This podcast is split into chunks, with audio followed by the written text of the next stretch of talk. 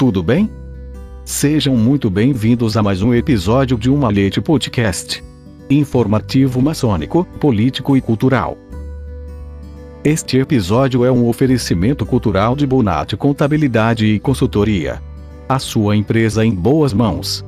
www.bonaticonsultoria.com.br Episódio número 25 A maçonaria e o racismo.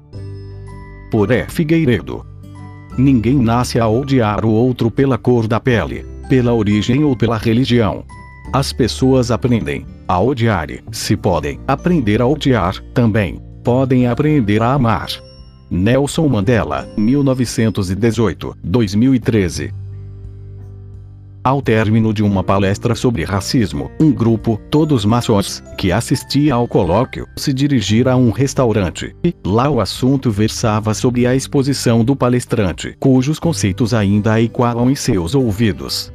Um deles estava entusiasmado com as frases que o orador incluía na sua locução, tendo anotado duas delas, a que mais gostou. Você pode me disparar com suas palavras, pode me cortar com seus olhos, pode me matar com seu ódio, mas, ainda assim, como o ar, eu me levantarei. E o preconceito é um fardo que confunde o que passamos, ameaça o futuro e torna o presente inacessível. Ambas são de autoria de Maya Angelou, 1928-2014, figura extraordinária das letras norte-americanas. O racismo é uma chaga social no Brasil, Apesar de mais de um século da abolição da escravatura, a população negra continua, na maioria das vezes, à margem dos espaços de influência. A relação de exclusão, com base na cor da pele, está presente nos ambientes de trabalho, nas universidades, nas rotinas cotidianas. Compreender como o racismo opera na construção social e como é possível superá-lo é confrontar uma ferida que marca o nosso país foram algumas palavras do palestrante, que encerrou dizendo: preconceito tem olhos e não vê, enxerga e nada distingue.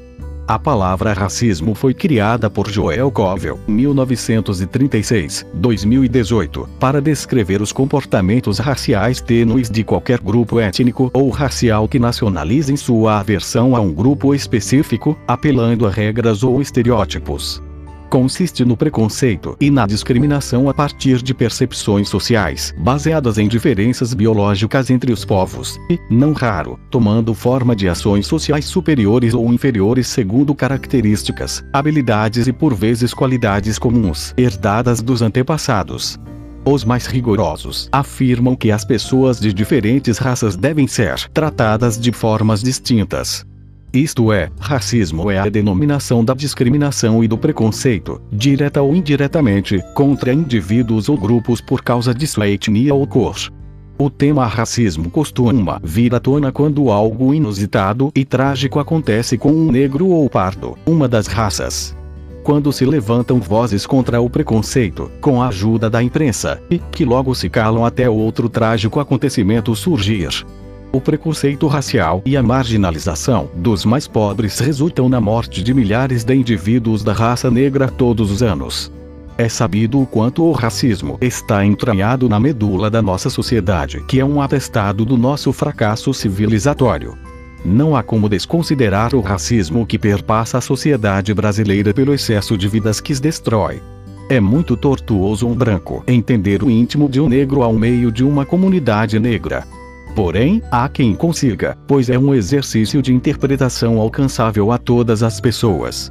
Não há como negar que o racismo existe no Brasil e, provavelmente, por muitos anos, ainda, acompanhado da eterna indignação daqueles que são contra. Todavia, parece, cada vez mais, difícil fechar os olhos para o fato de que o racismo caminha para ser, finalmente, compreendido como um problema de todos. Na verdade, as entidades e associações que se propõem a resolver esse problema não sabem o que fazer, na prática, contra o preconceito e racismo. Erguer bandeiras e cartazes não funciona mais, não basta. Essas organizações têm de aprender a lidar com a questão de modo a coibir atos racistas de qualquer natureza. Aplicação da lei, para valer, como previsto, pode ser uma saída. Educar é sempre o melhor caminho. Punir é sempre um apelo. Contudo, neste caso, é necessário aprender a punir. Dificuldade para acabar com essa mácula não pode ser sinal de rendição do poder público. No restaurante, o bate-papo mantinha entusiasmo sobre o assunto, demonstrando que haviam gostado da palestra. Um deles perguntou ao grupo: por que não tem Papa Negro e nem Grão-Mestre Negro na maçonaria? A pergunta pareceu mais uma brincadeira e um olhou para outro e ninguém falou nada. A Igreja Católica já teve três papas africanos. Vitor I, 189, 198, Melquíades, 311, 314 e Gelásio I, 492, 496. Eles assumiram numa época de relações estreitas entre a Igreja e o Oriente Alexandria, Cartago e Hipona, que eram cidades chaves para o domínio cristão. Até o século V, houve um forte intercâmbio entre a Itália e o norte da África. Porém, apesar de africanos, os papas não eram negros. Em virtude da mistura de raças na região, alguns estudiosos dizem que talvez fossem mestiços ou morenos. Não obstante, a confirmação é difícil, pois não há referências da época.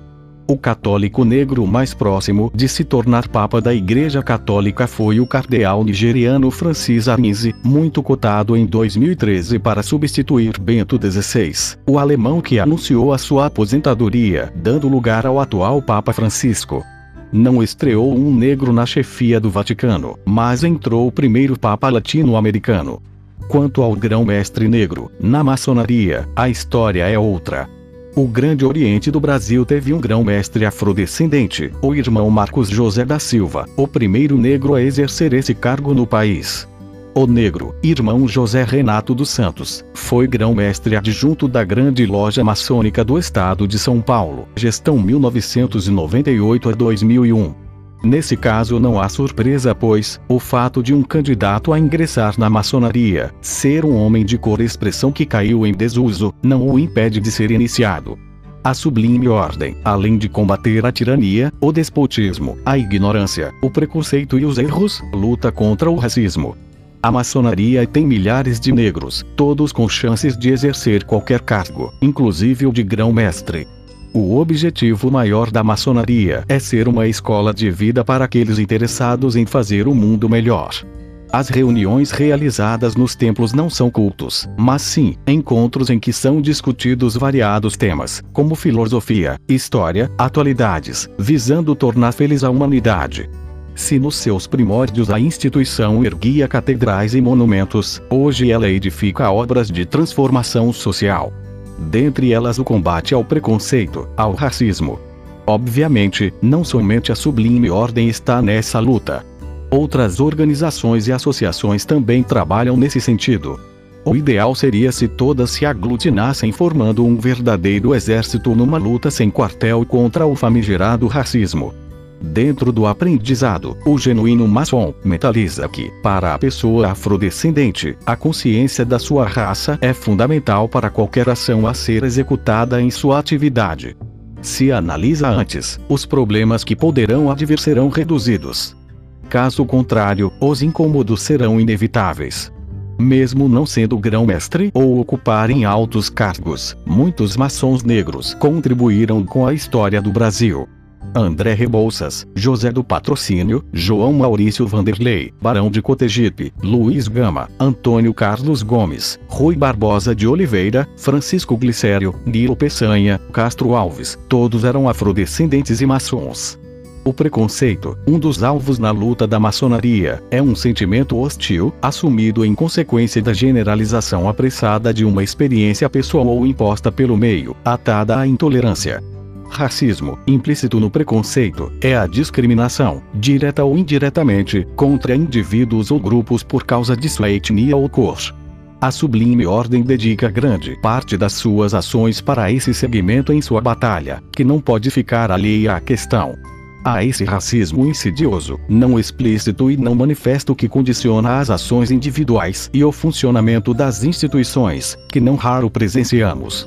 É importante devolvermos, por meio da nossa cultura e forma de comunicar, a identidade que foi roubada das pessoas por conta da escravidão e preconceito. A cor da pele não deve e não pode ser fator de risco para o ser humano. Num país, como o nosso, onde parte expressiva da população é negra, sem contar que a padroeira é uma santa negra. É inadmissível termos casos brutais, não raro até com morte, como tem acontecido. Ademais, no Brasil, racismo é crime, previsto na Lei nº 7, 716, 1989, assinada em 5 de janeiro de 1989. A discriminação pode ser declarada ou disfarçada, mas a consequência é a mesma: é crime. Sabendo-se que sistemas de justiças podem falhar. Alguns intelectuais e homens públicos apregoam o absurdo de que não há racismo no Brasil. A maior expressão do preconceito racial está, justamente, na negação desse preconceito. Entretanto, o negacionismo de alguns não impede o extermínio constante da população negra. Segundo o Anuário de Segurança Pública, perto de 67% dos presos e 74% das vítimas de violência letal são pessoas negras. O discurso que segrega, como pretendem alguns críticos, não é aquele que reconhece o racismo que se impõe como realidade, mas aquele que nega o racismo estrutural. Racismo estrutural é o termo usado para reforçar o fato de que há sociedades estruturadas com base na discriminação que privilegia algumas raças em detrimento das outras. No Brasil, essa distinção favorece os brancos e desfavorece negros, pardos e indígenas. O pior do nosso racismo não está no sujeito que xinga ou maltrata alguém na rua, mas na estrutura invisível que a impede de entrar nos lugares em que hoje os brancos são maioria. Caímos na conta de quanto, ainda, precisamos avançar na superação de preconceitos, injustiças estruturais e violências primitivas. A maçonaria induz o caminho da fraternidade e da amizade social para tentar a solução desse problema. A questão racial é crucial para a sociedade. Porém, não se pode permitir que o negro, pardo, indígena sejam reduzidos apenas a um tema. Haveria um privilégio branco. Se comprovado, seria um disparate lamentável. Todo privilégio é odioso. Privilégio é um direito especial de um grupo sobre a maioria uma espécie de vantagem que uma pessoa ou grupo pode receber por condições várias em face do restante da sociedade. Em nosso país, considera-se que o racismo estrutura todas as relações de poder, uma premissa distorcida, que leva a generalizações infundadas como a de que pessoas brancas têm maiores salários, mais acesso à educação e até mesmo mais possibilidades de se manterem vivas. Não se trata de privilégio branco, a questão é muito mais profunda e abrangente. Afirmar que existe privilégio branco também é racismo. A igualdade entre todos, como reconhece o artigo 5 da nossa Constituição, não pode ser garantia para o mal, dando legitimidade a um malfadado. Erro comunis facitus. O erro comum faz o direito, e sim para o bem, sob pena de todas as injustiças decorrentes das desigualdades imorais, serem enquadradas como crime, não importando portanto a cor da pele ou a etnia. O historiador e sociólogo Lourenço Cardoso, ao ser perguntado o que é branquitude enquanto conceito, respondeu: a branquitude significa pertença étnico-racial atribuída ao branco podemos entendê-la como o lugar mais elevado da hierarquia racial, um poder de classificar os outros como não brancos, colocando-os assim como inferiores aos brancos. Ser branco se expressa na corporeidade, isto é, a brancura, e vai além do fenótipo, características hereditárias. Ser branco consiste em ser proprietário de vantagens, privilégios raciais simbólicos e materiais. Nem todos concordam com essa assertiva por dar a falsa interpretação de supremacia branca. Angela Yvonne Davis, professora e filósofa, nos ensina que numa sociedade racista não basta não ser racista, é necessário ser antirracista. Sem ações intencionais, amplas e sistemáticas contra o racismo, esse cenário não vai mudar. Ela quis dizer que torna-se vazia em seu sentido, na medida em que o posicionamento de muitos se restringe a mensagens e frases de efeito. Outro sim, a filósofa argumenta a necessidade da não hierarquização das opressões, isto é, o quanto é preciso considerar a intersecção de raça, classe e gênero para possibilitar um novo modelo de sociedade. E acrescenta dizendo que é preciso refletir bastante para perceber as intersecções entre raça, classe e gênero, de forma a perceber que entre essas categorias existem relações que são mútuas e outras que são cruzadas. Angela Davis é uma negra estadunidense. Go from here. Cunhos or community? Para onde vamos a partir daqui? Caos ou comunidade? Para onde? É a pergunta de Luther King que permanece sem resposta. E não avançamos quase nada desde que ele morreu. Ainda lidamos com os mesmos problemas. No romance americana, da nigeriana Chimamanda Ngozi Adichie, 1977, que conta a história de uma jovem que se muda da Nigéria para os Estados Unidos. Num determinado trecho ela escreve: O único motivo pelo qual você diz que a raça nunca foi um problema é porque queria que não fosse. Nós todos queríamos que não fosse. Mas isso é uma mentira. Eu sou de um país onde a raça não é um problema. Eu não pensava em mim mesma como uma negra e só me tornei negra quando vim para os Estados Unidos.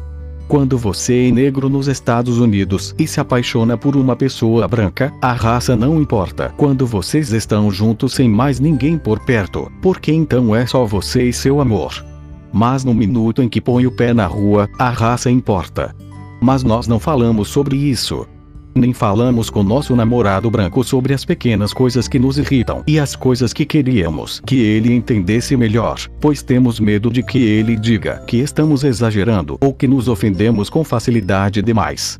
E não queremos que diga: olhe como evoluímos, há apenas 40 anos seria ilegal sermos um casal, porque sabe o que a gente está pensando quando ele diz isso? Porque foi ilegal um dia, porra? Mas não dizemos nada disso.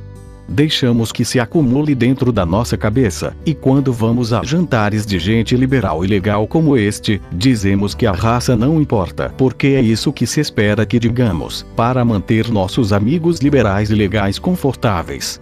No Brasil, as diferenças sociais entre brancos e afrodescendentes são nítidas no dia a dia além da questão econômica, na qual pessoas pretas e pardas são maioria entre as que possuem rendimentos mais baixos, a persistência de situações de maior vulnerabilidade, indicada por evidência nos campos da educação, saúde, moradia, entre vários outros, mostra um evidente desequilíbrio na garantia de direitos em prejuízo para a população negra. E isso é possível, também, observar a subrepresentação entre líderes de equipes nas empresas, entre juízes e políticos. Não somente pela cor da pele, há de se considerar a questão social. A regimentação de homens de várias raças, na sublime ordem, no Brasil, nascidos livres e libertos, vem desde a segunda metade do século XIX, desempenhando um papel importante dentro do cenário de crise escravista. A instituição estabeleceu, em todos os cantos do país, difundiu e consolidou-se como espaço da sociabilidade, principalmente entre as camadas sociais mais abastadas e a participação de homens provenientes de camadas mais pobres da sociedade. Na maçonaria todos são iguais. Logo após iniciado, o aprendiz se integra ao que a maçonaria se propõe a desenvolver começa pelo intelecto e o espírito de seus membros, criando neles um compromisso com a transformação e o progresso social. É um processo de autoconhecimento e uma tarefa de lapidação de caráter que o acompanhará até chegar a mestre maçom.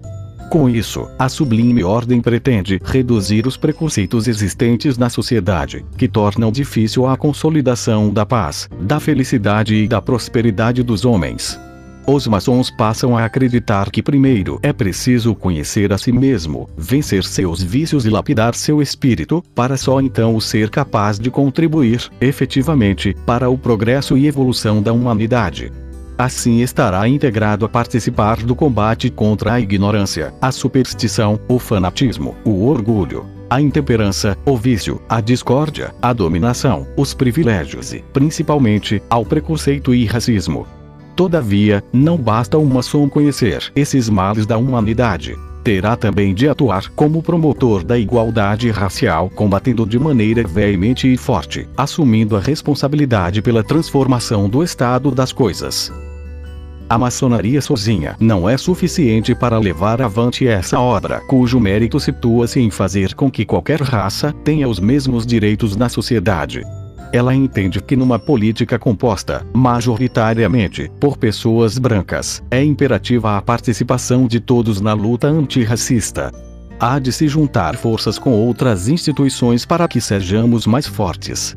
Se não enfrentarmos o racismo unidos, com o coração, coragem e urgência, a cor da pele continuará a determinar, não apenas o tamanho dos sonhos das nossas crianças, mas quem vive e quem morre. Situações similares anteriores mostram que as práticas utilizadas não foram transformadas na profundidade e com a agilidade que se esperava. Evidentemente, que o poder público também precisa se responsabilizar por legislação e fiscalização apropriadas, e medidas jurídicas para garantir que essas práticas sejam adotadas inteiramente e de forma eficaz.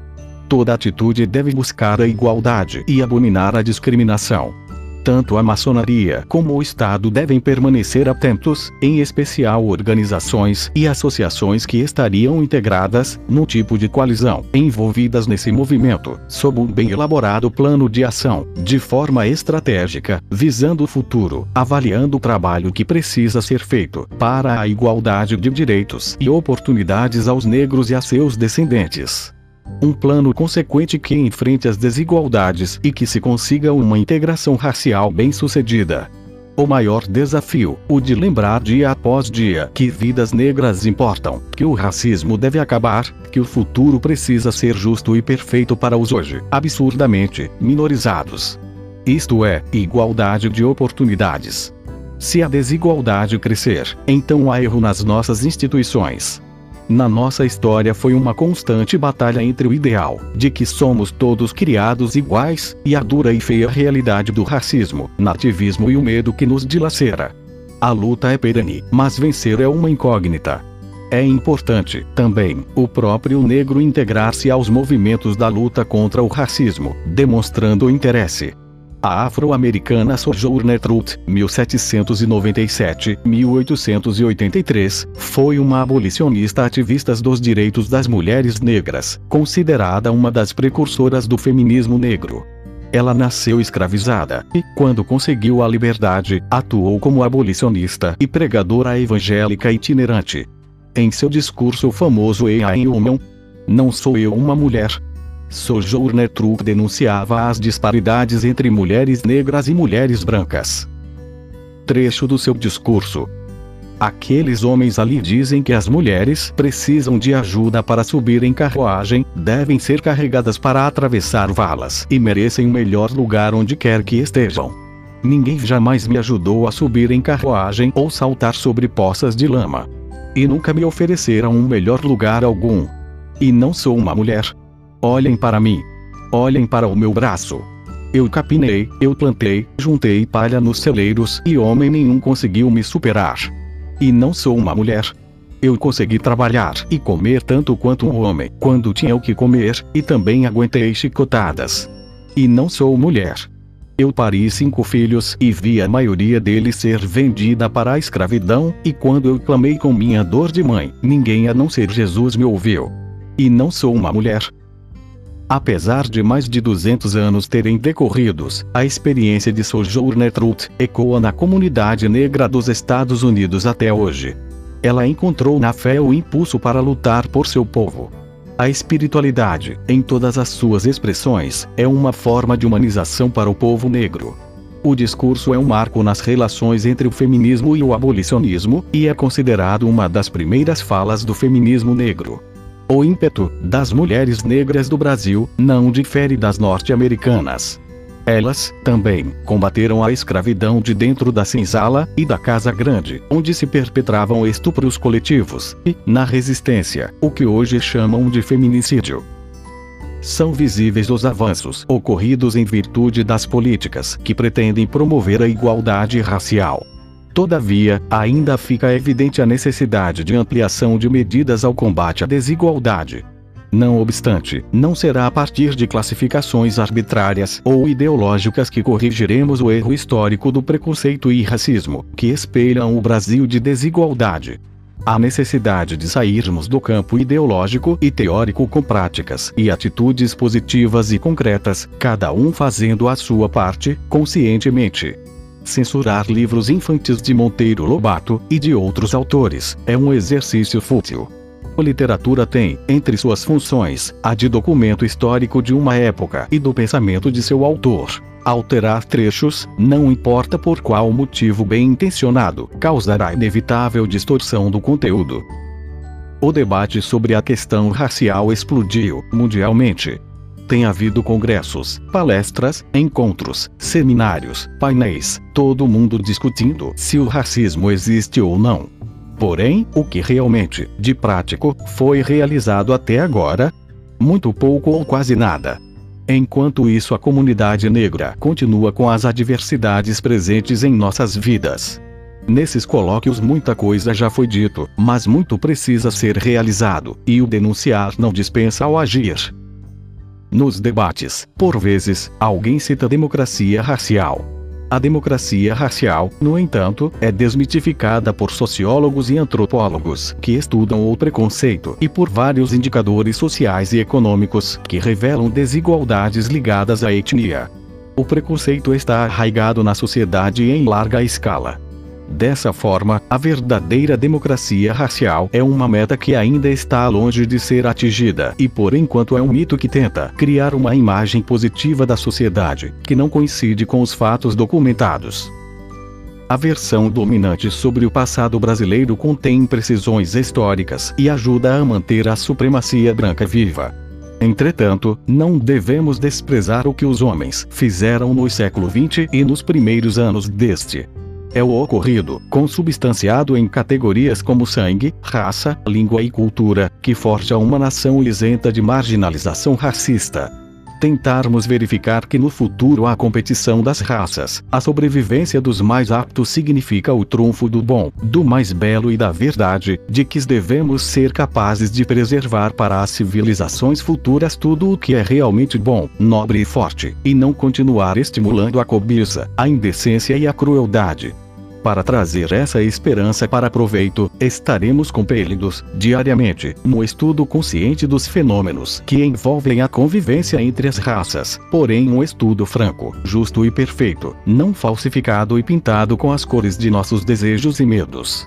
A proposta é bem objetiva. Questionar, propor, imaginar a participação negra na construção do futuro. E estamos vivenciando um momento favorável para essa empreitada qualquer que seja tipo de movimento contra o racismo que for engendrado, deverá evitar a utilização do politicamente correto. É uma daquelas expressões que, de tão enraizadas no senso comum, tornam-se difíceis de delimitar, conceitualmente. Primeiro, por tratar-se de algo muito vago e pode significar várias coisas. Segundo, é uma maneira útil e poderosa de consolidar algum tipo de identidade política antidemocrática. O adjetivo politicamente correto é usado para descrever linguagens ou ações que devem ser evitadas por serem vistas como excludentes ou ofensivas. Teoricamente, o politicamente correto defende a censura de ideias que marginalizam ou insultam grupos de pessoas tidos como desfavorecidos ou discriminados, especialmente grupos definidos por gênero, raça ou transgênicos os obstáculos para implementar práticas institucionais antirracistas e a dificuldade de tornar o sistema de justiça mais diversos e igual precisam ser superados de forma rápida, devendo contar também com o olhar e a experiência das pessoas negras. Sem dar combate com vigor, o racismo, o preconceito, a intolerância, a xenofobia e violência, a sociedade, no todo, perde agressores presos, vítimas mortas, famílias negras enlutadas, famílias brancas destruídas, categorias profissionais coagidas, empresas desacreditadas e com conceito ridicularizado. E a comunidade agredida e desalentada. Combater a discriminação racial em todas as suas manifestações individuais, estruturais e institucionais é preemente. Ainda que a diferença racial seja uma dura realidade, é sabido que, para algo grande acontecer, é preciso envolver iniciativa privada, sociedade civil, Ministério Público, Judiciário e governo num todo, para que seja possível a construção de um mundo mais justo e perfeito. É uma luta de todos nós. O autor é Figueiredo, é jornalista, MTB 34 947 pertence ao Serat, Clube Epistolar Real Arco do Templo. Integra o GEA, Grupo de Estudos Iniciáticos Atenas. Membro do GENV, Grupo de Estudos Maçônicos Verdadeiros Irmãos. Integrante do Grupo Maçonaria Unida. Obreiro da augusta e respeitável Loja Simbólica Verdadeiros Irmãos, 669, Glesp. Edição: Luiz Sérgio Castro.